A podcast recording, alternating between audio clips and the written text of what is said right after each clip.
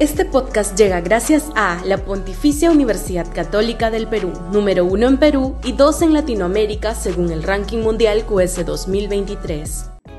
Este podcast llega gracias a Grupo Pragda. Desarrollamos negocios para crear flujo de efectivo y patrimonio para nuestros asociados.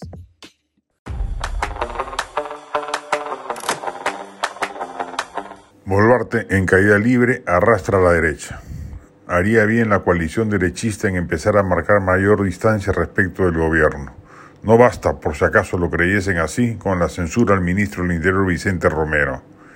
El Fujimorismo ahora anda embelesado con Palacio por el allanamiento del Ejecutivo al indulto Alberto Fujimori dispuesto por el Tribunal Constitucional en desacato de una resolución de la Corte Interamericana de Derechos Humanos, pero bajo la perspectiva de su propio interés político, que es el que imaginamos predomine en el gabinete llegado a Keiko Fujimori, la juntura es tóxica.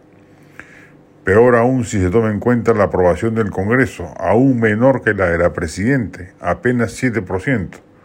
Se entenderá que el pacto tácito entre ambos poderes del Estado, percibidos por los sectores populares como una alianza derechista, destroza y corroe las posibilidades políticas futuras de las canteras centroderechistas del país.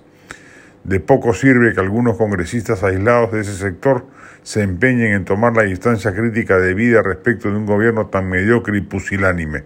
Como lo hemos dicho, después del de Castillo, este es el peor gobierno desde el 2000 en adelante. Según la última encuesta de Datum publicada en el comercio este domingo, Dina Boluarte tiene 9% de aprobación, la más baja desde que inició su mandato, y en el sur llega apenas a 5%. Hasta un expresidente tan lerdo como Kuczynski ha salido a aconsejarle al gobierno que emprende una cruzada en el sur andino para recuperar la legitimidad perdida.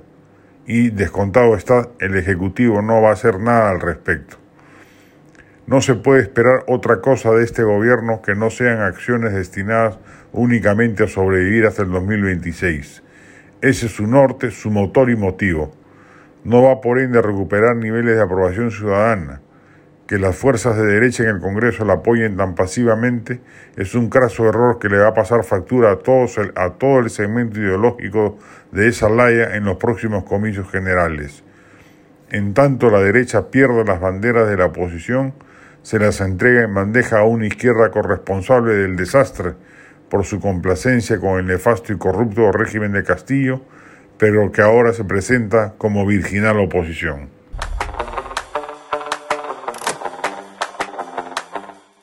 Este podcast llega gracias a la Pontificia Universidad Católica del Perú, número uno en Perú y dos en Latinoamérica según el ranking mundial QS 2023. Este podcast llega gracias a Grupo Pragda. Desarrollamos negocios para crear flujo de efectivo y patrimonio para nuestros asociados.